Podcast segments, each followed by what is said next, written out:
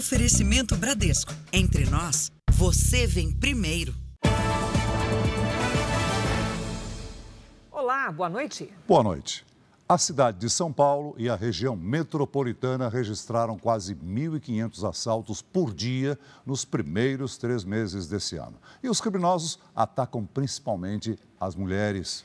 Segundo um estudo recente, os casos de furto e roubo com vítimas do sexo feminino aumentaram 44% em relação ao ano passado.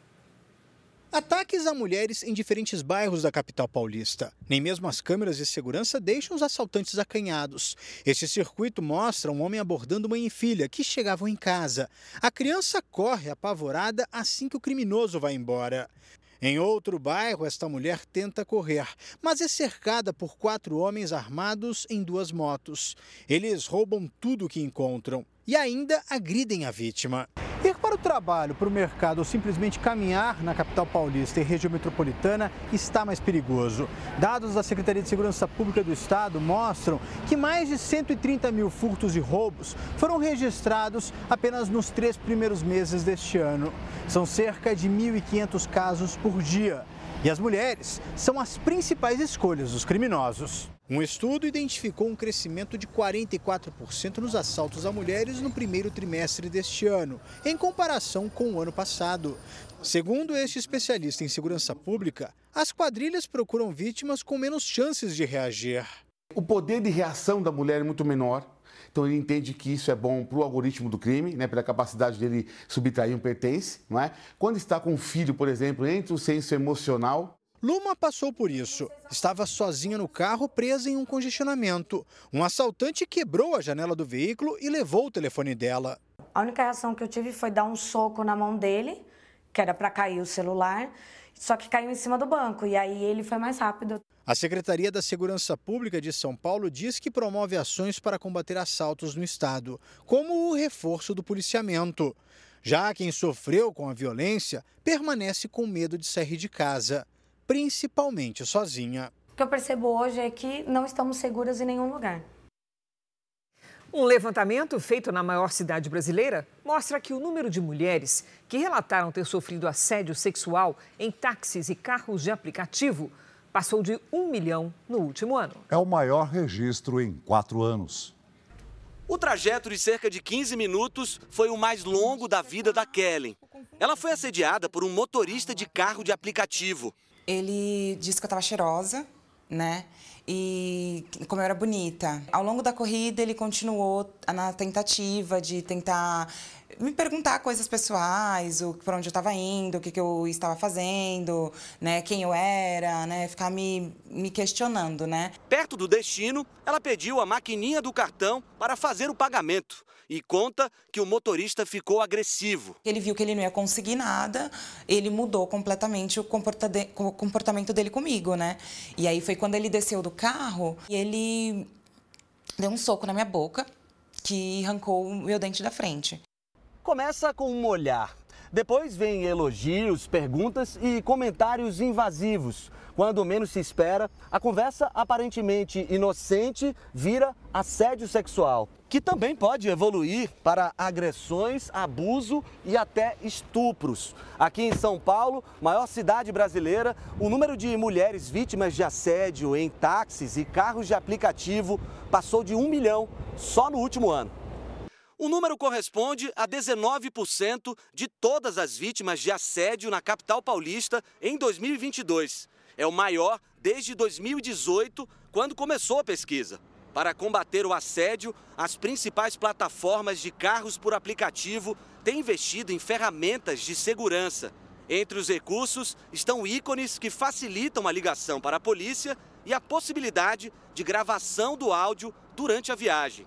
Segundo a coordenadora das delegacias da mulher em São Paulo, ao menor sinal de desconforto, a corrida deve ser interrompida. A partir do momento que ela não se sente mais é, segura, ela deve parar a corrida, sair do veículo e tomar as providências, como denunciar no aplicativo é, do veículo, fazer o boletim de ocorrência e seguir aí em outro veículo ou outra forma de, de transporte. A Kellen denunciou Agora tenta superar o trauma. Tudo acontece muito rápido.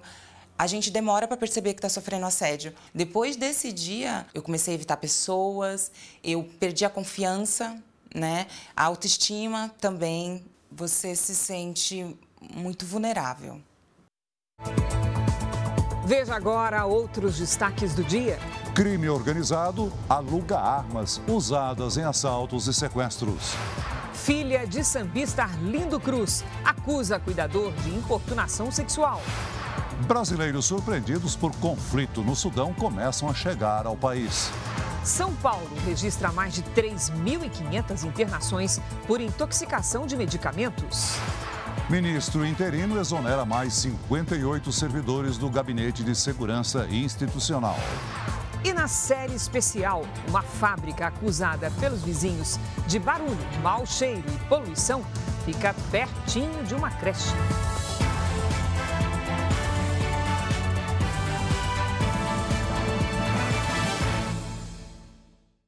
Oferecimento App Bradesco. Organize sua vida financeira com um único botão.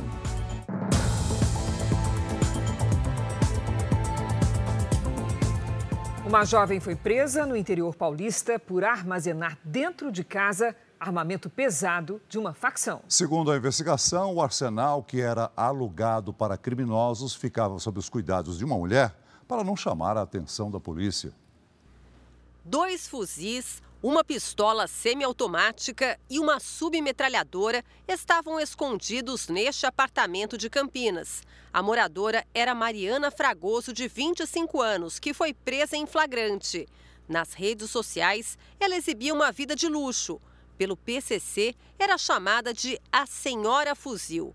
A mulher disse à polícia que recebia mil reais por mês para tomar conta do arsenal. Se a gente parar para pensar no, no, no no nível de comprometimento dela com essas armas de fogo é um valor muito pequeno. Depois das apreensões, os policiais descobriram que uma das armas havia sido alugada e usada para assassinar duas pessoas. Mulheres têm participado de um esquema já conhecido pela polícia: o aluguel de armas para assaltos, sequestros e até assassinatos.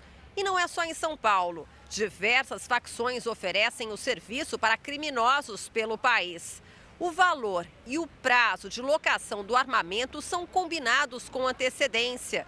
O arsenal fica escondido em endereços acima de qualquer suspeita. Isso para a organização criminosa, né, que pratica o roubo, é um custo e um peso a menos, porque senão ela vai ter que ter um local para guardar aquela arma, responsabilidade de terceiras pessoas e a possibilidade de ser preso. As mulheres também têm sido usadas para transportar as armas. Esta semana, o Jornal da Record mostrou que uma passageira foi presa na rodoviária de Niterói, na região metropolitana do Rio, com sete pistolas embaixo da roupa.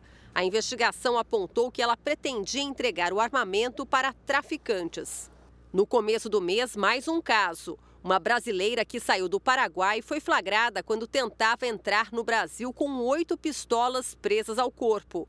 Ela confessou que receberia 3 mil reais para cruzar a fronteira, mas acabou presa em Foz do Iguaçu, no Paraná. A possibilidade de uma mulher ser abordada por uma polícia é menor do que um homem.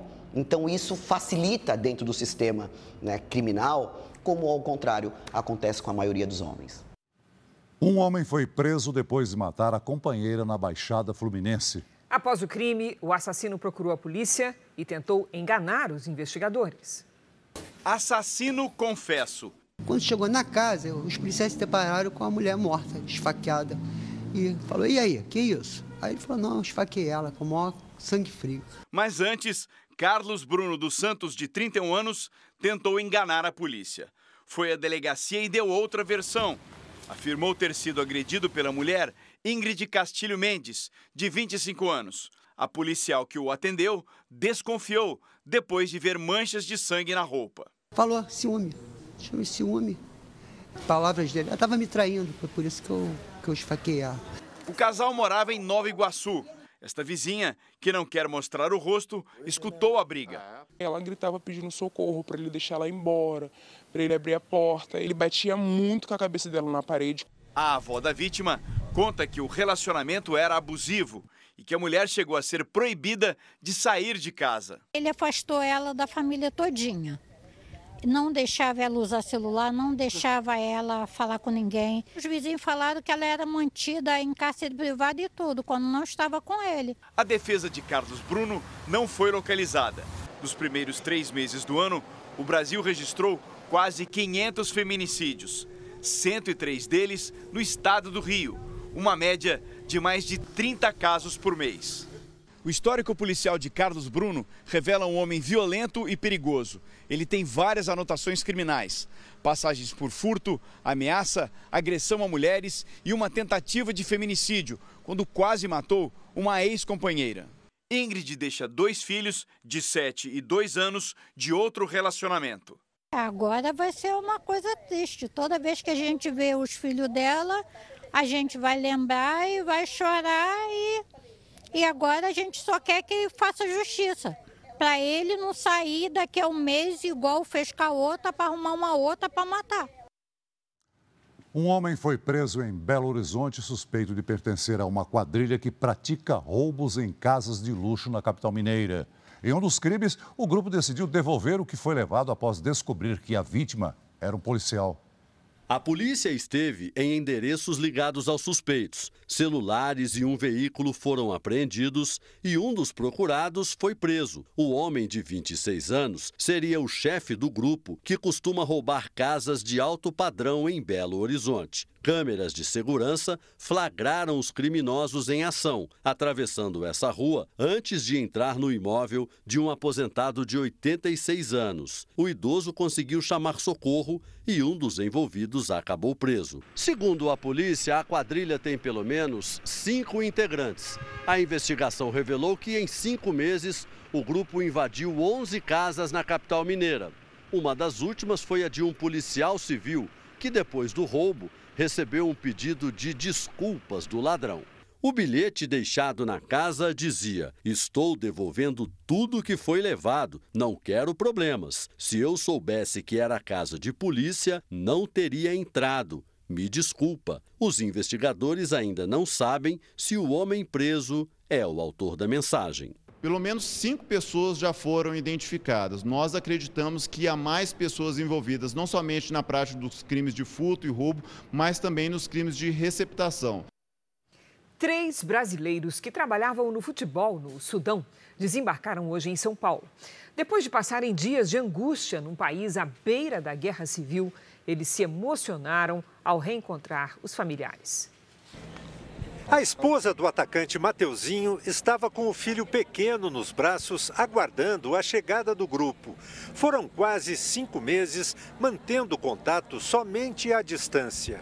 Desde o primeiro dia que ele disse que estourou a guerra, foi desesperador.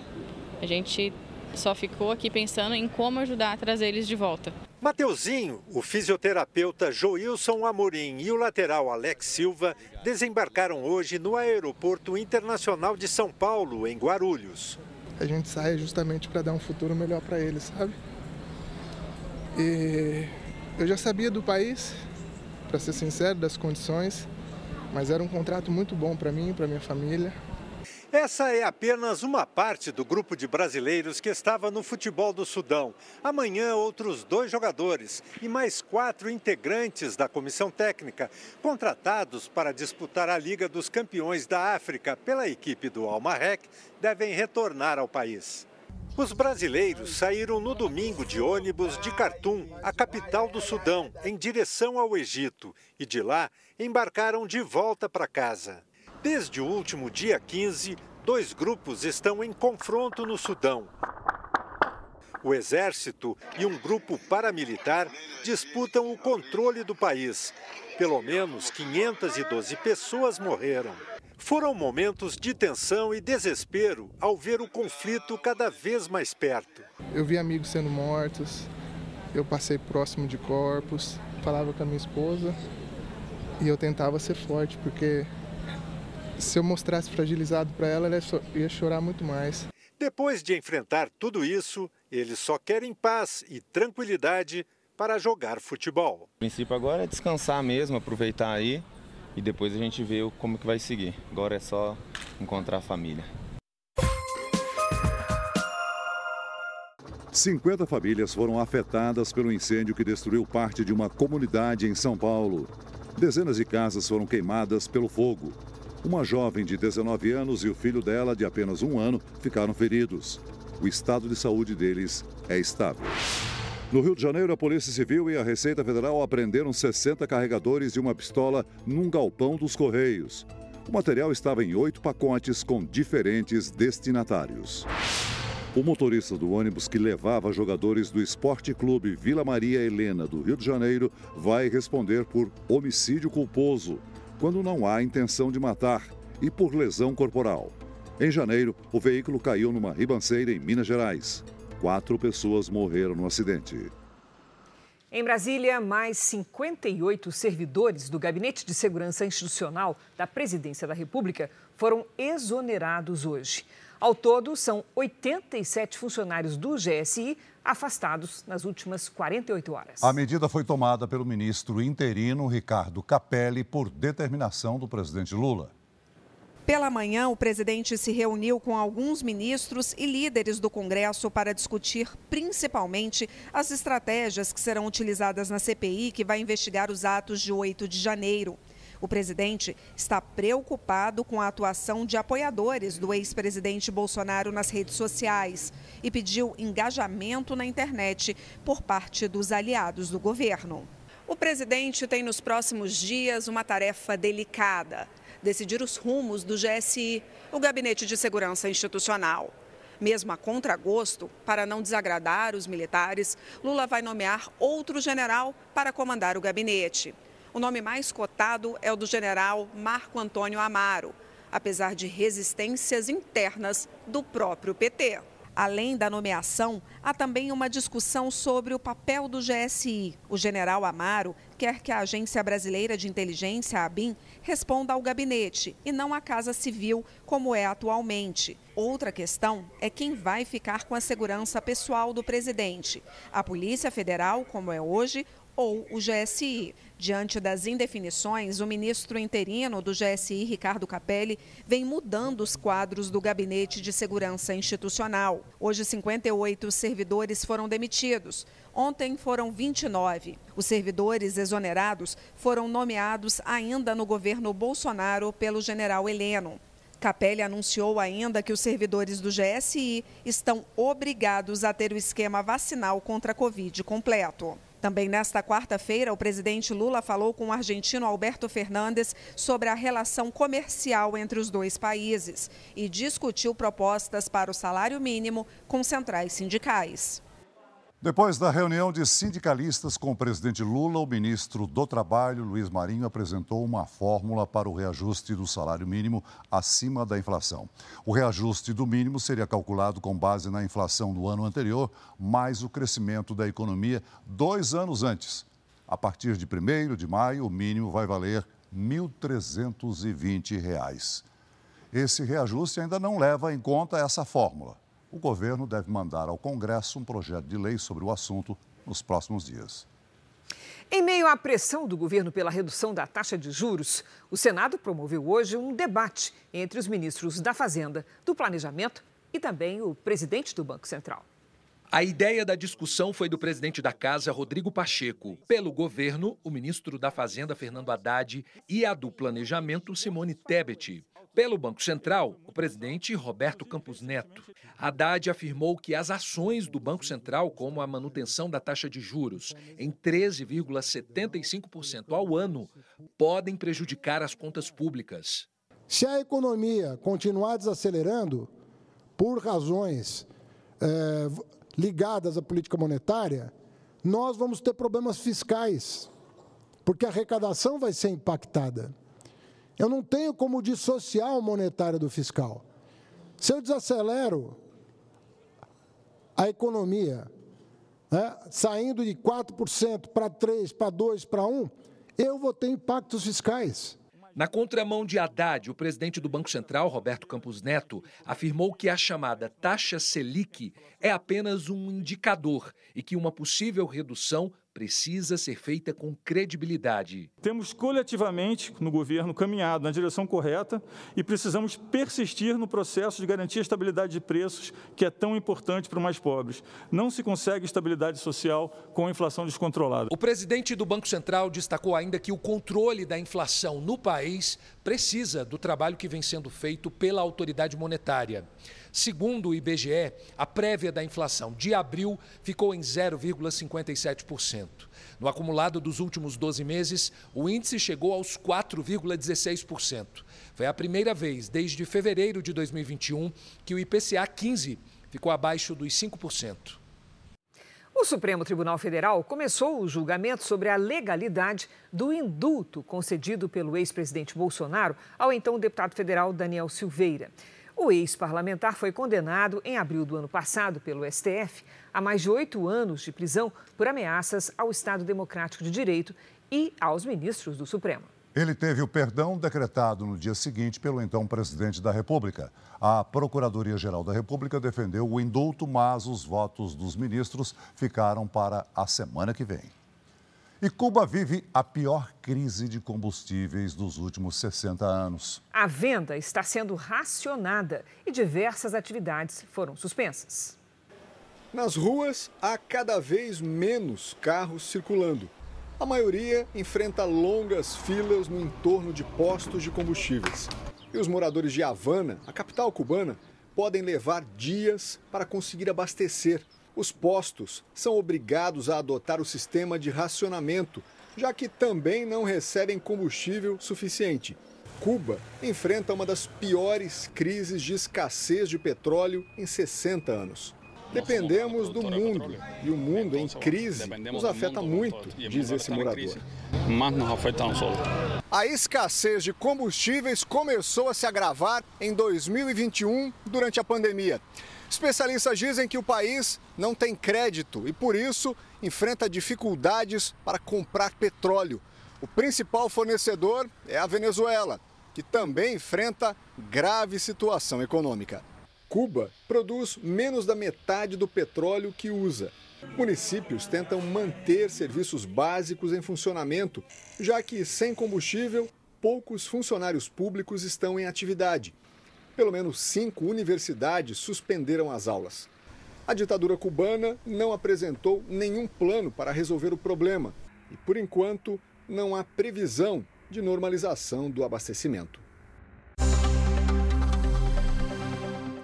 A China advertiu os Estados Unidos por provocar um aumento da tensão com a Coreia do Norte. O recado de Pequim vem um dia depois do encontro entre os presidentes americano e sul-coreano em Washington. Na ocasião, Joe Biden afirmou que um ataque nuclear da Coreia do Norte acabaria com o regime do país. O Peru decretou estado de emergência por causa do aumento de estrangeiros que querem entrar ilegalmente no país a partir da fronteira com Chile. Haitianos e venezuelanos pretendem atravessar o Peru para voltar a seus países ou chegar aos Estados Unidos. A economia americana cresceu 1,1% no primeiro trimestre do ano, resultado abaixo das projeções e que mostra uma desaceleração.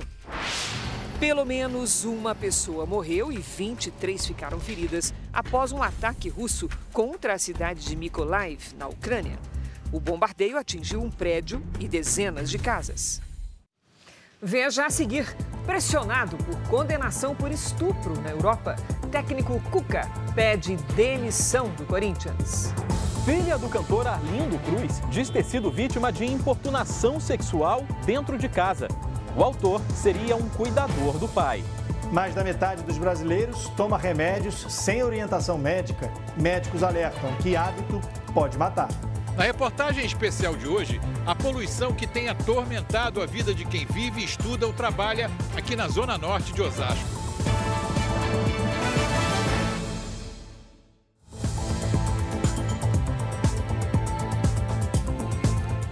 Ministério Público francês anunciou hoje que vai recorrer da decisão que absolveu a Airbus e a Air France pelo acidente no voo 447 em 2009. A aeronave que saiu do Rio de Janeiro rumo a Paris caiu no Oceano Atlântico.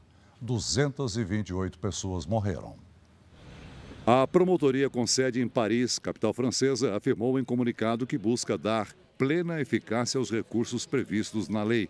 A companhia aérea e a fabricante da aeronave enfrentavam acusação de homicídio culposo quando não há intenção de matar. Quase 14 anos depois da tragédia, o tribunal francês alegou que não foi possível relacionar as empresas às falhas que levaram à queda do avião. Além da chuva, o nevoeiro, que reduz a visibilidade nas estradas e nos aeroportos, preocupa nessa época do ano. Já está conosco a Lidiane Sayuri. Oi, Lid, boa noite. Por que, que a neblina é tão frequente no outono? Vamos lá, Cris. Boa noite para você. Oi, Celso, muito boa noite. Boa noite a todos. Quando o sol se põe, a superfície libera calor. No outono, as noites e madrugadas são mais frias. A superfície fica resfriada e a temperatura cai. Quando há muita umidade disponível no ar, acontece a neblina ou nevoeiro. A umidade vira vapor e se transforma nessa nuvem próxima ao solo foi exatamente o que aconteceu mais cedo. No interior de São Paulo, em Ribeirão Preto, a forte neblina encobriu prédios e casas. As imagens de satélite mostram nuvens carregadas sobre o extremo norte do Brasil. Nesta sexta, a frente fria chega ao sul da Bahia e o ar frio desvia para o oceano. O dia começa gelado na metade sul do país, com chance de geada nas serras do Rio Grande do Sul e de Santa Catarina. Do Rio de Janeiro até o Amapá e na maior parte do Nordeste ainda há previsão de chuva a qualquer hora. Nas áreas claras do mapa, tempo firme. Em Florianópolis, máxima de 25 graus. No Rio de Janeiro faz 27 e em Goiânia até 28. Em São Paulo, a semana termina com muitas nuvens, mas o feriado prolongado será de tempo firme e temperatura mais alta. Nesta sexta faz até 22 graus. No sábado, 27, no domingo, 28 e olha só, na segunda-feira até 31 graus. Tempo Delivery. O José Antônio é da cidade de Horizonte, Ceará. Vamos lá. Oi, José Antônio. A chuva não para, então cuidado com o nível das represas e dos rios que pode subir de uma hora para outra. Na sexta e no sábado faz 29 graus. No domingo, 28. Agora é o Gustavo de Morro da Fumaça, Santa Catarina. Gustavo aqui na nossa tela. Boa noite, Gustavo. Olha, a semana termina com tempo firme e a chuva só retorna na segunda. Os próximos dias começam com nevoeiro e o sol aparece à tarde. Na sexta faz 23, no sábado 25 e no domingo até 27 graus. Participe também do nosso Tempo Delivery. Envie o nome da sua cidade pelas redes sociais com a hashtag você no JR. Até amanhã, Cris Celso. Valeu, Lid. Até amanhã, Lid. O governo de São Paulo vai capacitar 5 mil professores para mediar conflitos nas escolas de todo o estado. A ideia é repetir o exemplo de uma escola da capital que transformou a convivência entre os alunos. Controlar essa turma no intervalo, na frente da equipe de TV, não é fácil. Mas o professor Jadir está ali, numa calma. A tranquilidade, a paciência foram essenciais para ele se tornar vice-diretor e mediador de conflitos nesta escola estadual em São Paulo.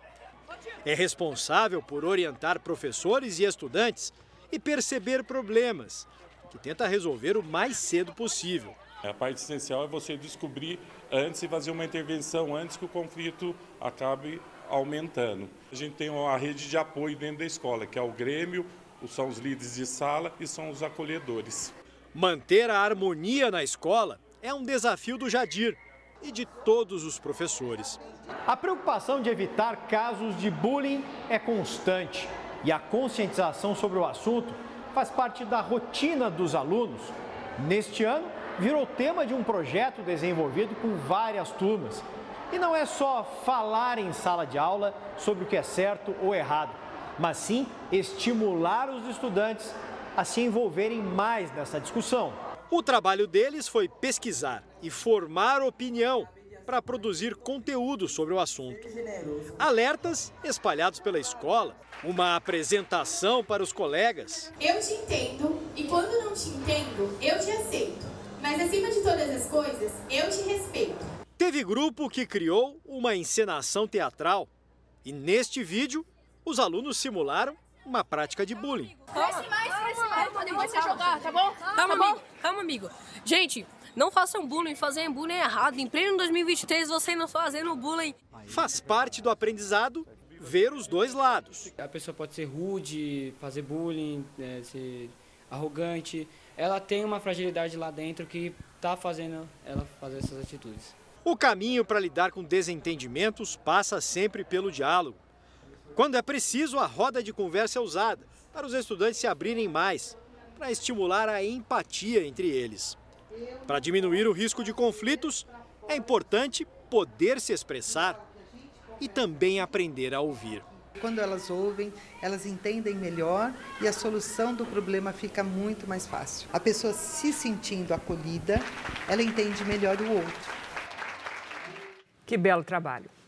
A polícia investiga uma denúncia de importunação sexual feita pela filha do sambista Arlindo Cruz contra um dos cuidadores do pai dela. O músico recebe cuidados em casa desde 2017, quando sofreu um acidente vascular cerebral. Flora Cruz diz ter vivido um dos piores episódios de sua vida. Eu já acordei com ele deitado na minha cama e passando a mão em mim, passando a mão na minha cintura, na minha perna. Eu acordei, eu tomei um susto, eu senti uma mão gelada em mim. Ela conta que gritou para que o homem parasse e saísse do quarto. Medo, medo do que ele poderia fazer comigo, medo do que ele poderia fazer com meu pai, que estava do lado de fora com ele. Flora só conseguiu ajuda quando o outro enfermeiro chegou na casa. A Polícia Civil instaurou um inquérito para apurar o caso. O suposto autor do abuso foi chamado para prestar depoimento. Flora conta que o homem ainda entrou em contato com ela após o episódio e disse que foi provocado. Na mensagem ele fala que que eu que estava assediando ele por estar de baby doll no meu sofá. Arlindo Cruz recebe assistência de profissionais de saúde em casa desde que sofreu um acidente vascular cerebral em 2017. O acusado é técnico em enfermagem e trabalhava na casa da família havia seis meses. Quatro dias depois do episódio, Flora ainda tenta se recuperar e recebe o apoio de amigos, da família e da advogada. Infelizmente, ainda tem muitas mulheres que sofrem calada. E é o que a gente não pode deixar isso acontecer. A culpa não é da mulher, a culpa é de quem comete a violência. A filha de Arlindo Cruz não divulgou o nome do cuidador. O inquérito foi instaurado na Delegacia de Atendimento à Mulher. Depois de uma classificação dramática, o técnico Cuca pediu demissão do Corinthians. Ele não resistiu à revelação dos detalhes de uma condenação a mais de três décadas por estupro.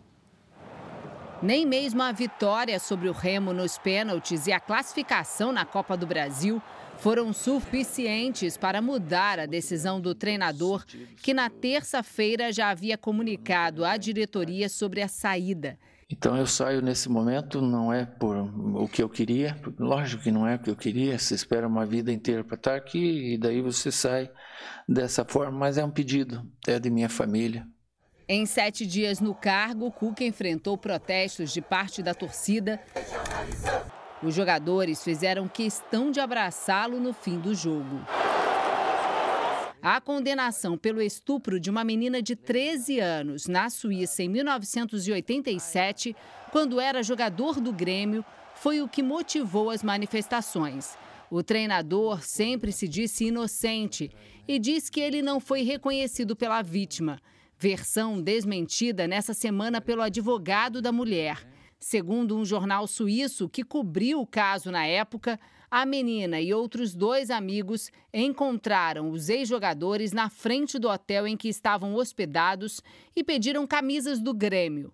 Eles aceitaram e chamaram os três para o quarto. Chegando lá, Cuca e outros dois colegas, Eduardo e Henrique, teriam começado a abraçar e beijar a menina, que teria recusado. Os dois colegas da vítima foram expulsos do quarto. A última cena que um deles afirma ter visto foi a da garota sendo jogada na cama por um dos brasileiros. Fernando, um outro colega de time, teria ajudado a despir a garota. De acordo com a imprensa suíça, um exame confirmou a presença de sêmen de cuca no corpo da jovem. Na época, os quatro companheiros de equipe ficaram quase um mês detidos na Suíça.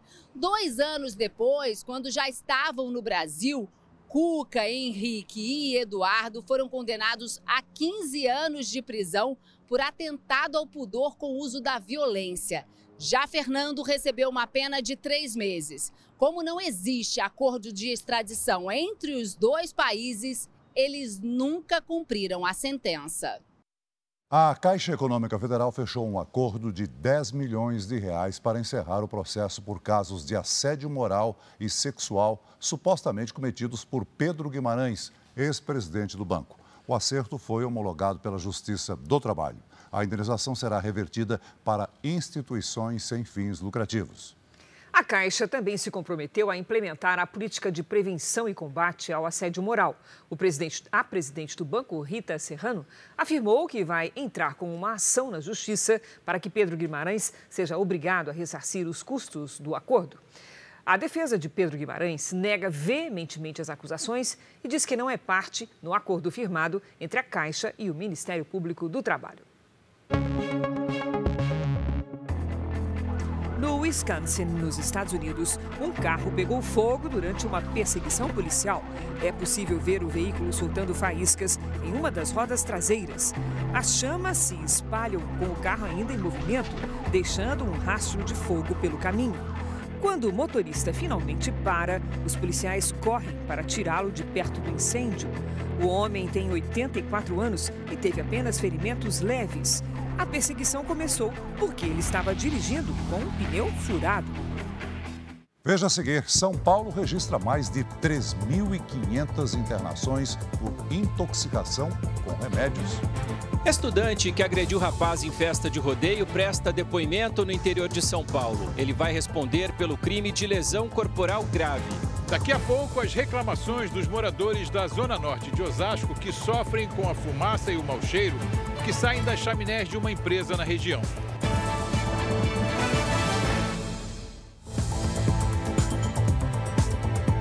O Brasil criou mais de 195 mil vagas formais de trabalho em março, quase o dobro do registrado no mesmo mês do ano passado.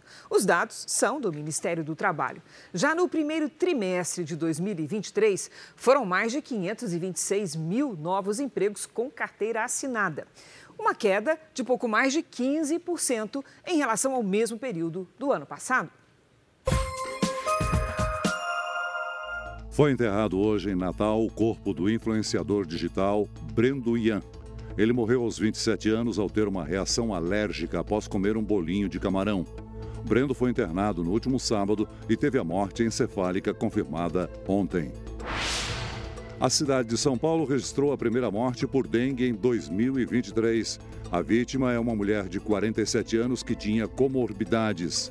Segundo a prefeitura, outras 11 mortes notificadas estão sendo investigadas. Dez cobras foram encontradas em caixas enviadas da Paraíba para São Paulo pelos Correios. Funcionários desta agência notaram algo de errado quando os pacotes passaram pelo raio-x. Os animais foram levados para um centro de reabilitação. A polícia agora investiga quem são os remetentes e os destinatários das caixas. Prestou depoimento hoje o estudante que agrediu outro universitário numa festa no interior de São Paulo. Ele negou que o caso tenha relação com um trote universitário. O estudante de agronomia chegou à delegacia acompanhado dos advogados. O depoimento durou cerca de uma hora.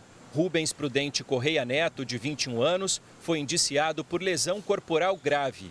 É ele quem aparece nestas imagens em um camarote numa festa de rodeio. O agressor aborda Enzo Ribeiro Lobo, de 18 anos, e em seguida dá uma cabeçada na vítima, que leva socos, cai no chão e recebe chutes. O rapaz teve o nariz quebrado. A polícia não detalhou o depoimento, apenas disse que o estudante negou que as agressões tenham sido motivadas por um suposto desafio de trote universitário. Já a defesa de Rubens Prudente preferiu não se pronunciar. Embora Rubens negue que houve um desafio para agredir pessoas desconhecidas, a defesa do jovem agredido acredita que tenha sido essa a motivação. Enzo Ribeiro presta depoimento amanhã. Os investigadores tentam localizar também quem gravou as imagens, que poderá receber a mesma punição do agressor. Um cantor brasileiro está preso há mais de um ano nas Ilhas Maldivas por tráfico internacional de drogas. Em conversa com a nossa equipe, ele se disse vítima de uma armadilha. Com o celular emprestado, o homem falou de dentro da cadeia, nas Maldivas. Ele foi preso em outubro de 2021, ao desembarcar no aeroporto da capital do país, a cidade de Malé. O rapaz conta que ia trabalhar como intérprete de uma brasileira que viajou com ele. Uma ex minha que me indicou e ela me falou que só precisava de mim 10 dias, ia pagar tudo, todas as, as passagens, as despesas e que eu ia ganhar o valor de 2.500 dólares. Cristiano é cantor, mais conhecido como MC Cris Júnior. Tem 29 anos, nasceu em Goiânia, mas cresceu nos Estados Unidos. Por isso, tem inglês fluente. Ele afirma que foi vítima de uma armadilha da mulher que teria trocado as etiquetas das malas. Na hora do check-in, é, não foi eu que embarquei as malas, foi ela e um suposto agenciador de viagem. Então, pode ter sido acontecido ali naquela hora ou pode ter acontecido depois da troca de etiqueta. No inquérito policial, escrito na língua local das Maldivas, consta que a mala com droga pesava 22 quilos. Cristiano alega que a dele pesava 17. Além disso, diz que embarcou com uma mala preta, a bagagem, que estava uns 19 quilos de cocaína, era prateada. As Ilhas Maldivas são um arquipélago no Oceano Índico, um dos destinos turísticos mais cobiçados do mundo, famoso pelas belas praias de água azul turquesa. Maldivas também é um país muçulmano, com hábitos conservadores e pena rigorosa para tráfico de drogas. Quem é flagrado com entorpecentes no país pode passar o resto da vida na cadeia. Eu preciso de ajuda do, do, do Brasil, porque eu não, não consigo ajuda aqui, nenhum tipo de assistência aqui. É, e todas as autoridades que eu consigo, encontro pessoal com eles aqui através de cartas, milhões de cartas que eu escrevo. Eles falam que a única pessoa, as únicas pessoas que me ajudar é o governo brasileiro. Em nota, o Itamaraty diz que tem conhecimento da prisão de Cristiano e que presta assistência consular ao brasileiro de intoxicação à morte. Os médicos alertam para os riscos de se automedicar. A Secretaria de Saúde de São Paulo registrou mais de 3.500 internações de pessoas que fizeram mau uso de remédios no ano passado. A caixa de remédio está lá. Quase todo mundo tem uma em casa. Mas apesar de serem sobras de medicamentos que já conhecemos, o uso indiscriminado pode ser perigoso. Daniel fez isso decidiu se automedicar para melhorar o sono. Escolheu um remédio que tinha em casa e foi parar na UTI. Fiquei dois dias lá até me recuperar legal. A, primeira noite foi a pior. Deixei ficar acordado para não morrer, para não, para não, tá, porque o batimento descia bastante. O remédio que o Daniel tomou continha a substância aripiprazol, o mesmo medicamento que o filho de 8 anos toma com indicação médica. Como o menino pesa 20 quilos e ele 70, achou que não faria mal. Eu tomei o, remédio, tá? Misturei com o meu de pressão, acabou potencializando de pressão e eu passei mal. Que nisso que eu fui no banheiro, desmaiei três vezes. Seguir a recomendação médica é fundamental na hora de fazer uso de um medicamento. Do contrário, o remédio pode se tornar um veneno. Segundo o Conselho Federal de Medicina, 77% dos brasileiros tomam medicação sem a orientação de um profissional, um hábito que pode até matar. Para esse médico, alguns medicamentos oferecem mais risco ao paciente quando são usados de maneira errada. Analgésicos, anti-inflamatórios com efeitos gravíssimos, podendo ocasionar sangramentos, podendo ocasionar insuficiência hepática do fígado, podendo ocasionar falência do rim, são os piores. Os antibióticos vão induzir resistência, ou seja, você toma um antibiótico que não foi selecionado por um profissional da saúde, não vai agir depois na segunda vez que tem uma indicação precisa. Os riscos, em geral, vão de intoxicação e reações alérgicas a dependência e resistência a determinadas substâncias. Outro problema é a quantidade de internações na rede pública de saúde por uso indevido de remédios. A Secretaria de Estado de Saúde de São Paulo registrou só no ano passado mais de 3.500 internações de pessoas que haviam feito uso de medicamentos de maneira indevida. Depois do que passou, Daniel aprendeu a lição. fiz besteira, não devia ter feito isso. Depois dos veículos, as fábricas estão entre os maiores poluidores do ar. Hoje, na série especial do Jornal da Record, como uma enorme indústria de São Paulo virou alvo de reclamações dos vizinhos. Tudo por causa do barulho, da fumaça e do mau cheiro. E o que é pior? A empresa fica a menos de um quilômetro de uma creche.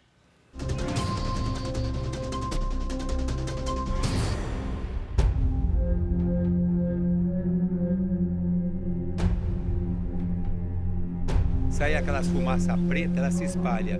Aqui atinge também por ser baixo, mas o pessoal dali de cima tudo reclamam. É um cheiro meio ácido, é meio como, eu posso dizer, como se fosse carne podre.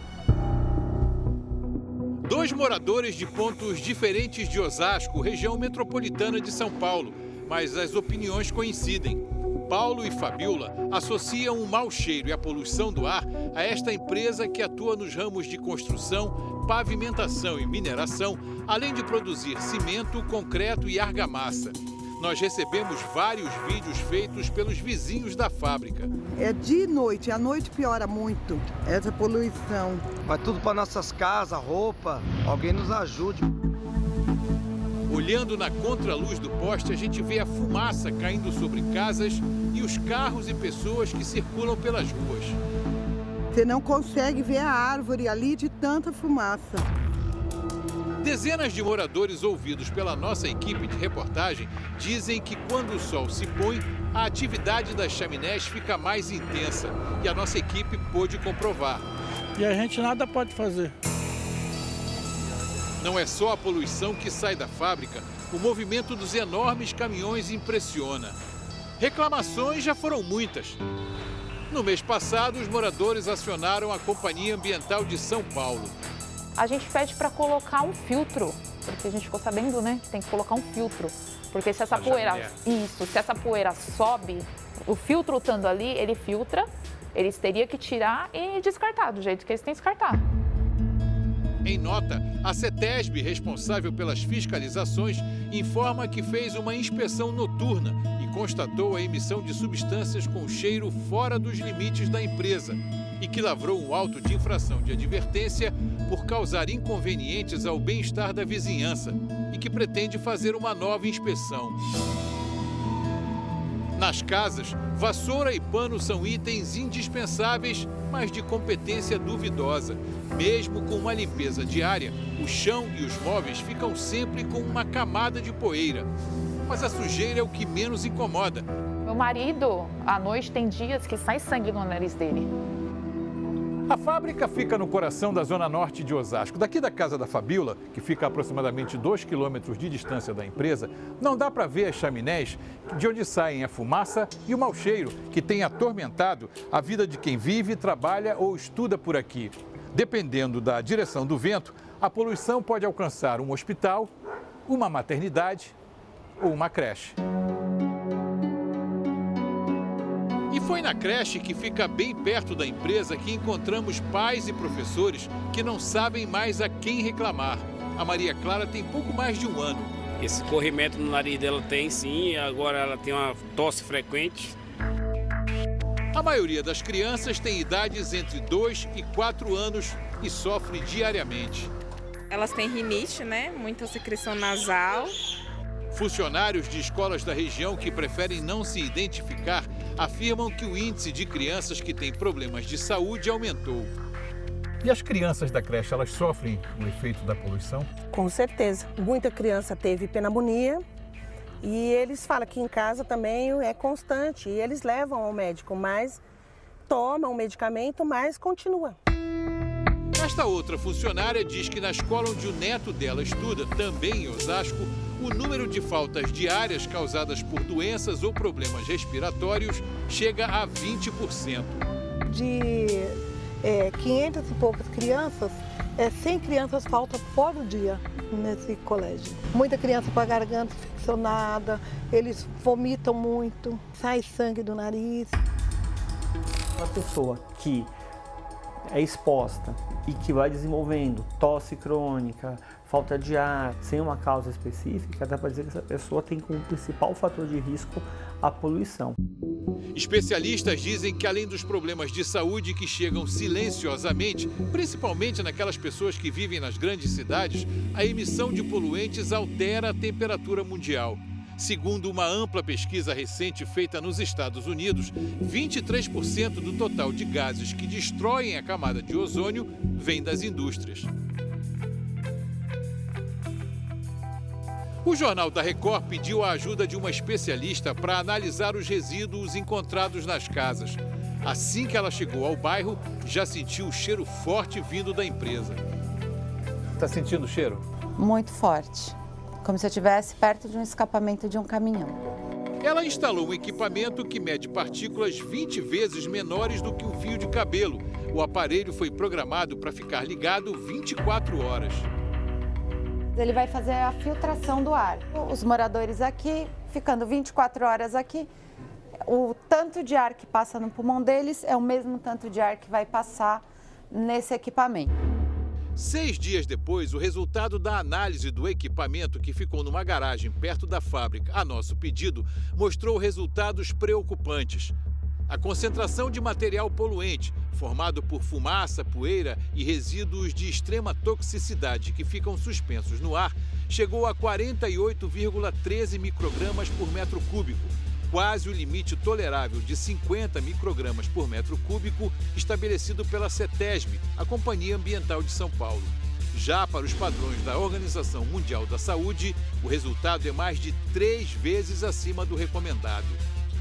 Pedimos uma entrevista para ouvir a Jofeg. A empresa enviou uma nota em que afirma que faz obras para a instalação de um lavador de gases, de um sistema de exaustão mais eficiente, de uma válvula para controlar a emissão do cheiro e das partículas e o isolamento da usina de produção de concreto asfáltico. A empresa afirma ainda que está à disposição das autoridades e da comunidade para outros esclarecimentos. Enquanto isso, para quem convive com tanta poluição, só resta aguardar. Não dá para respirar. Ou você fica de máscara ou, ou tranca tudo a casa. O Jornal da Record de hoje termina aqui. Essa edição na íntegra e também a nossa versão em podcast estão no Play Plus e em todas as nossas plataformas digitais. E à meia-noite e meia tem mais Jornal da Record. Fique agora com a série Reis. E logo depois da novela Jesus, tem Repórter Record Investigação. Ótima noite para você. Boa noite.